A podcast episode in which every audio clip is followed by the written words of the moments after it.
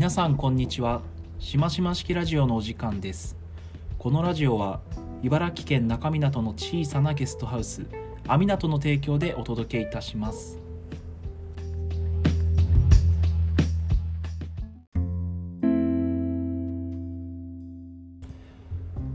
はい、えー、このラジオで何を普段話しているかと言いますと自分の生活をうんと仕事とあとは自分の暮らす地域の生活地域生活ですね。この2つに因数分解してそれぞれの価値を最大化するためにはどういったところに勘どころがあるのかということをお話ししております。仕事に関してはやれ副業だとか勤め人的哲学とか資本主義のルールとかそういったことをまあざっくばらんにいろいろなテーマでお話ししておりますけれども基本的にはその日に行った仕事ぶりを自分でこう評価するような形で振り返って明日からの、まあ、仕事に生かしていこうかなみたいなそんな風な取り組みをしております。地域の暮らしに関しては、まあ、仕事の方で本来得たい経済的価値とか時間的余裕とかそういったところとはこうガラッと変わってうーんまあなんか人とのつながりの中で生まれる豊かさだとかあとはこう自分の生きていくフィールドとしての地域をどういうふうに自分たちの力で良くしていくことができるのかとか、まあ、そういった話をしていきたいなというふうに思っております。2019年4月29日にちょうどなったところですね。月曜日の0時5分です。はいこんばんは。しましまです。今回から勝手にスポンサーコールを挟まさせていただいております、えー、今日はですね茨城県ひたちなか市の中港にありますお魚市場って皆さんご存知ですか？中港のお魚市場から歩いてだいたい100秒ぐらいのところにあります小さなゲストハウスアミナトさんアミナト様 を、えー、スポンサーとして今回ご紹介させていただいております。と言いますのも今日何を話したいかというとこの始まりましたゴールデンウィーク世間的には10連休と大型連休で認知されておりますけれどもこのゴールデンウィークの前半戦について早速振り返っていきながらこの今2日間か3日目に入りましたね。この2日間約2日間の間で私が私しましまがどういうふうなことをしてきたかということを各テーマごとに話そうかなと思うんですけれども一泊だけねそのアミナト様にお世話になりましてそのお礼ということで今回スポンサーコールを入れさせていただいております、えー、アミナトさんは、え、この2000 2019年のゴールデンウィークにこの10連休に合わせてイベント大体10連発っていうのをやっておりまして、まあ、毎晩のようにまあなんかトンチキなイベントを繰り広げているおかしなゲストハウスです。オーナー夫妻がかなりあの夫婦とも個性的な方々なんですけれどもそのお2人のまあその人間味というか人柄がよくよく出ているゲストハウスでございます。この10連休まだあの後半もイベントのイベイベントというか後半の予定決まってない方おりましたらぜひあのアミナト訪れてみてはいかがでしょうか。え Facebook で、えー、ゲストハウスアミナトと入れていただくと Facebook ページも出ますしあと最近あの公式ホームページができたらしいのでアミナト漢字で書くと,、うんと編集の編の字に港は、うんと、山水にあの演奏の奏ですね。奏でるというでアミナトです。まあ、ぜひイベント情報なども調べていただきまして私あの4月じゃないな、えー、5月の4日から5日にかけてはこのアミナト様におお邪魔しているかと思いますのでぜひあの興味ある方は私と一緒にこの中港の市場の、まあ、港の暮らしを体験してみてはいかがでしょうか。というわけでちょっと初めの挨拶長くなってしまいましたが今回は雑談会です。えーと、ゴールデンウィークの前半なんですけれども早速振り返っていきたいなと思っております。仕事まあ仕事なのかもう何なのかもよくわからないこのぐちゃぐちゃなしましま的生活をあの音声でお届けしたいなと思いますので、えーと、とぜひ本編も最後までお楽しみください。えそれでは本編をどうぞ。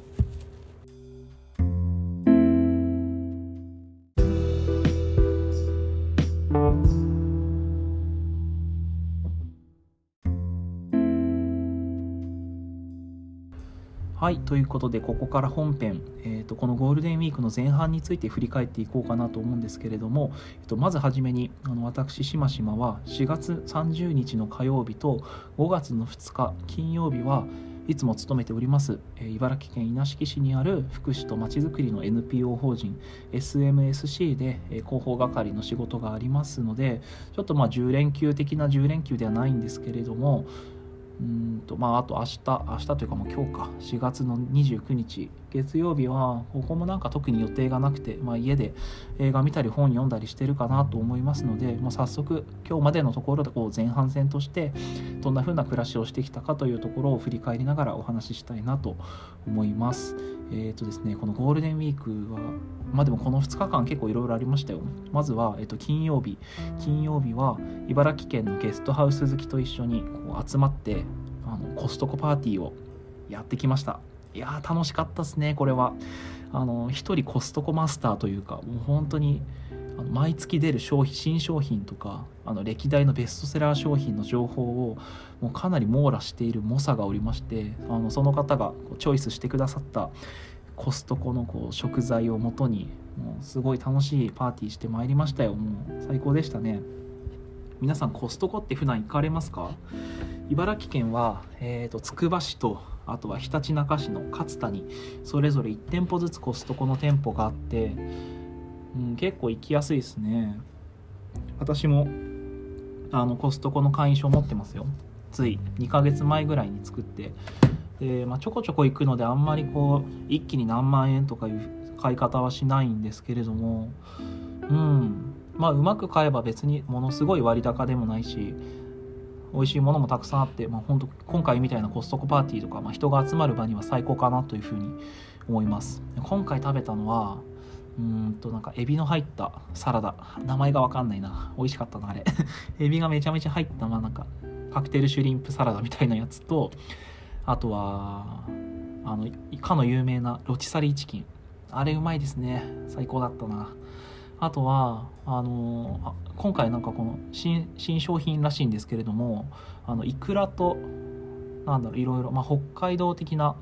海産物が入ったちらし寿司があってこれめちゃめちゃ美味しかったですよ。全然飽きない。あの中までもう本当に味が染みててかつもイクラなんてべらぼうに乗ってるのでもうどこ食べても本当に 海鮮たっぷりみたいな最高のちらし寿司を食べてあとはあの大きいナチョスチップみたいな正式名称なんて言うんですかねドンタコスみたいなやつ。あれに、えー、っとチリソースつけて食べるみたいな。ことをやってきました。いや楽しかったですね。集まったのは、えー、2年ぐらい前に、えーと、仙台にあるゲストハウス梅鉢というところに行ったメンバーのうち私含めて3人あとは稲敷から1人連れてって計4人でやったんですけれどもうーんと人数が足りないですね。あの食材がやっぱ一つ一つすごいでかい。なので、まあ、いろんな種類食べながら楽しむっていうことを考えると、うん、10人ぐらいいた方が多分いいんじゃないかなというふうに思いました。まあ、私もねあの今年からカード持ってるのでぜひコストコパーティーやりましょうもしやりたい方いらっしゃったら連絡くださいえっ、と会員持ってる人とあとプラス2人はあの入れるらしいんですよカード1枚でなのであのまあコストコ自体も本当にテーマパークみたいなところなのでちょっと行ってみたことない方で行きたい方いらっしゃったらぜひご連絡ください。はい。というわけで、えーと、まず第1個コストコパーティーねどんどん続きます。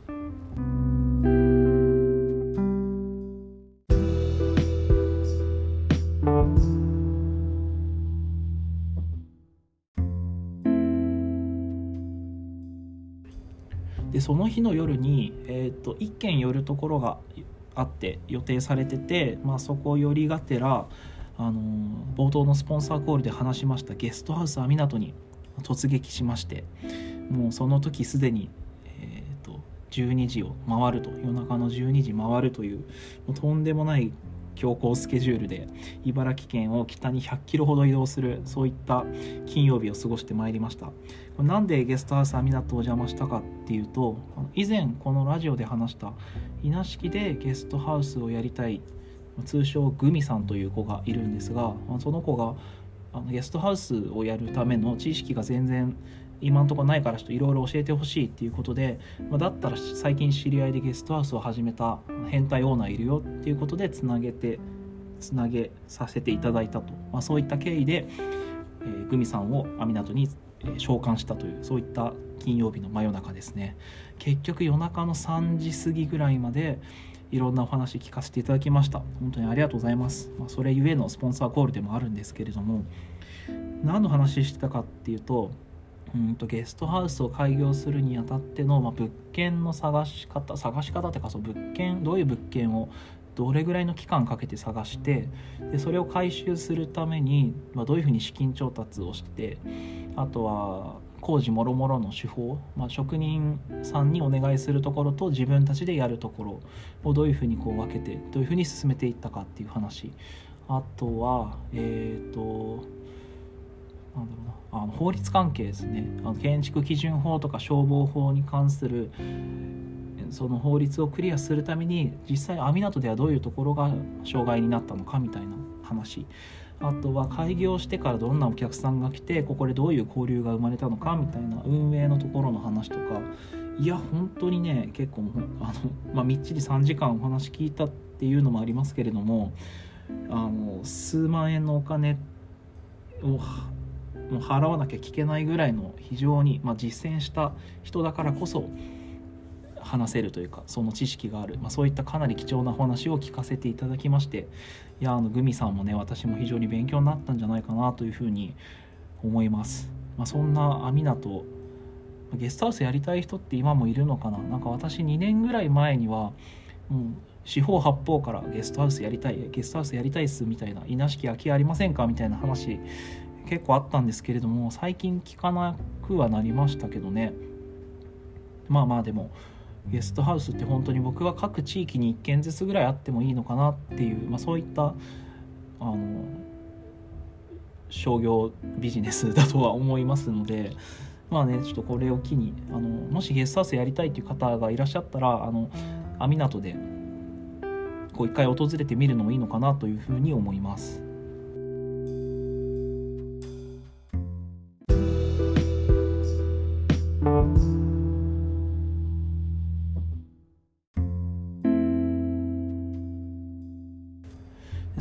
それであの夜中3時までお話聞いてでも朝なんやかんや8時9時とかには起きちゃったんですよね。で、まあ、簡単にあの網湊って港町から徒歩100秒ぐらいのところにその港市場ですね。市場から100秒ぐらいのところにあるのでそこをさなんかめちゃめちゃ寒い中散歩したりしつつ帰ってきてもうその頃にも完全に昼夜逆転しててあの稲敷戻ってきてから寝たんですけれどもその、えー、と土曜日28日か。じゃあ7日か？もう全然わかんねえや。27か。27日土曜日の、えーと、夜はあの私がやってた地域おこし協力隊稲敷市の地域おこし協力隊のあの現役と OB とあとは市役所の担当職員が集まるなんか懇親会がありましてそこで久しぶりのメンバーと会ってきましたね。いやこれも楽しかったな本当に。あの稲敷市の地域おこし協力隊は、えーと、私たちが1期生私含めてあとあ私含めて4人いてそれその 4, 名が1期生。そのうち1人はちょっと今あの畑を頑張っててその都合で来れなかったのでそこから3人集まったのと2期生が、えーと、この間卒業した2期生が3人。でうち1人は、まあ、ちょっと今回事情あって来れなかったので2人来てあとは現役の3期生が3人。なので3238人か。8人プラスうんと市役所の担当室長とあと担当係長の2人。で10人、まあ、あと今いろんな市役所の方とかもなんか顔出していただいたりとかあと地元の方がなんかねその差し入れで鴨肉焼いてくれたりとかいろいろ していただいて、まあ、結構あの多くの、まあ、総勢20名弱ぐらいの方がこう行き交う懇親会をやってきましたといやー面白かったなこれもやっぱりねこの地域おこし協力隊ってなんやかんやこうフラッと私なってしまったんですけども3年やってみて、まあ、今もその地域おこし協力隊を OB としてサポートする、まあ、そういった仕事もやらせていただいているからあれかもう地域に関わって今4年ぐらいもうすぐ5年目に入るところなんですけれどもいろいろやっぱ見えてくるもの広がるなって思いますね。地域で何か企画を打ち立てる時のやり方とか行政とのやり取りの中でじゃどういった言い回しがお互いにハッピーなのかとかあとはもうちょっとその本質的なところで地域を良くするっていうところとあとはそのその経済的な経済活動としてあの正当なものであるのかどうかとか、まあ、そういったところも含めて4年前とはやっぱ比べ物にならないぐらいその見え幅というか視界がだいぶ広がったなっていうのはあの、まあ、ちょっとあれなんですけど3期生のまだ未熟な 未熟な3期生の企画の話とかを聞いていてすごく思いました。ね、なんかこれ強くてニューゲームみたいな形でこっからもう一回地域おこし協力隊とかやったら多分もっとものすごいスピードでいろんなことを動かせるんじゃないかなとは思うんですけれどもまあまあそんなことはできないですし今できることといえばこの地域おこし協力隊を経ていまあ、未だに地域に関わり続ける身であるというこの今現状の立場からじゃあどういったことができるのかみたいなところなのかなっていうのをちょっとうん思いましたね。だからそればっかり考えてます今日は その宴会を経て今日一日はああそう今日はね、まあ、この、まあ、続きで話しちゃいますけど稲敷市のママさんたちが企画している鯉のぼりマルシェというものに行ってきましてでまあそれ、まあ、手伝いっていうほどでもなく、まあ、単純に遊ばしてもらってたんですけれども半日そこで地域の作家さんとかあとは飲食店さんとか、まあ、そういった方々がをめがけて地域の方が集まるそういったマルシェに半日おりました。ねなんかここも、まあ、そういったイベントがこれまであった中で例えば4年前にそういったところに行ってもなんかもうどこぞの知らん若造が来たなみたいな感じだったんですけれども今行くともう本当に知っている方がたくさんいて「ああんか高島君」みたいな感じで声かけてくださったりとかあとはなんかその食べ物をおごってくださる方とかあとはなんかそこで立ち話がてらかなりこう密に「いや最近の稲敷はさこういう風な感じで」みたいなこういった今全国的にこういう流行りがあるから稲敷そこに向けて何かできることないかなみたいなその立ち話的になんかその地域を良くする企画会議が生まれたりとかそういったところにあちょっといかん泣きそうになってきたわ。いや本当にねその昨日の地域おこし協力隊懇親会を経て今今日実際に地域の方々と会うっていう場に顔を出してやっぱりねなんかこうずっと時間は進んでいくしその中で自分ができることをこう愚直に前向きに下向きにやっていくしかないなっていうものをすごく感じている。そういったゴールデンウィークの前半戦振り返りですよ。いやいや。ねえ本当にね。なんかもう頑張んなきゃいけないなって思いました。な、まあ、何を頑張るかというとやっぱその自分は自分はというか、まあ、誰しもそうだとは思うんですけどもなんかこう適当なことをチャラチャラやるっていうよりは一つ武器を極めていってそれその極まったなんか適当な経験値ではやっぱり物足りなくてあの掛け算の母数となるその自分のスキルをものすごく高めていってそれと何かを掛け合わせるっていうことが大事なんじゃないかなっていうのをやっぱすごく感じましたね。最近で言うと私はそのアイデア屋みたいな形で企画を売ることもあれば資金調達に関わることとかあとはそういったもろもろのストーリー、まあ、シナリオをライティングしてそれを伝えるみたいなところとかをメインにやってるんですけれどもうんまあ事業の中ではかなり川上の方ですよねきっと。だからそこを地域で生かしてでこう継続的にかつこうなんか自己満足じゃなくて誰かの目で評価した時に目に見える形であの、まあ、それが経済的なものなのかあとはもう数値として別の何かをこう示せるのかは分からないけど何かこの地域で何かを起こすとか地域で何かを続けていくことの、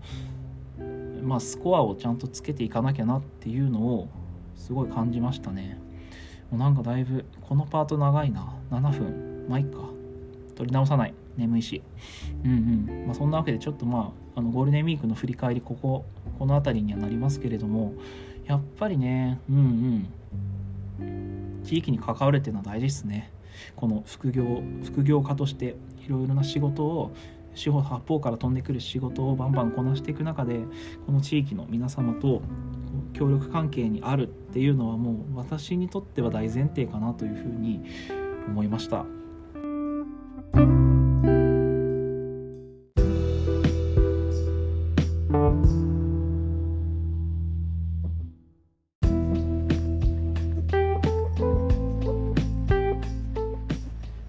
というわけで第12回しましま式ラジオいかがでしたでしょうか？えっ、ー、とですね、明日はまあ夜が明けて月曜日の祝日は本をね読んでいこうと思いますよ。うん、あと映画かな。今日はあの先ほど話した「恋の森マルシェ」行ってから映画3本見たんですよ結局、まあ、それでこの時間なんですけれどもあの2017年かな？の「ベイビードライバーと」あとは「ブルース・ブラザーズ」名作ブルース・ブラザーズ。あとは、えーと、そのブルース・ブラザーズつながりでゴーストバスターズを見ました。であのこの間ライナーノーツで紹介した「えー、龍馬が行く」まだ全然読めてないのであの明日ちょっと本に没入したいなというふうに思っております。ということでゴールデンウィーク前半戦の紹介いかがでしたでしょうか？皆様もうちょっとねなんか旅行行ったりとか友達と飲んだりとかなんかそういうことされてるかなと思います。なんかやっぱインスタグラム見てるとあれやばいっすね。インスタ見てるとみんなのその、まあ、インスタ上げる時って全然なんか何もやってないっていう時よりはもうちょっと晴れの日というか華やかなところを切り取るじゃないですか。海外旅行とかあのプロポーズしましたとか子供生まれましたとかなんかこんなうまいもん食ったよとか。あれそうあれ見てると結構なんかであれ見てる瞬間ってこう家でなんだろうななんか松屋の牛丼食べながら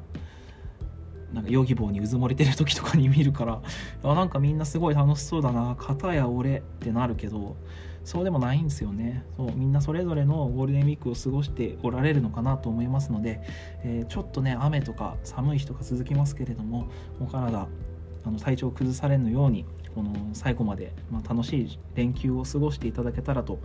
思います。あとはあのーサービス業とか、えーと、あと宿泊業飲食業やられてる方は本当に皆様のおかげで我々この連休楽しませていただいてますので、えーと、ちょっと今この時期踏ん張りどころかなと思うんですけれどもあの、まあ、本当に皆様も体崩されないようにお仕事していただいてで、まあ、その終わった後にねちょっとあのゆっくり体休めていただけたらと思います。本当にありがとうございます。というわけで、えーと、と第12回しましま式ラジオ終わりの挨拶ここまでといたしましょうか。それでは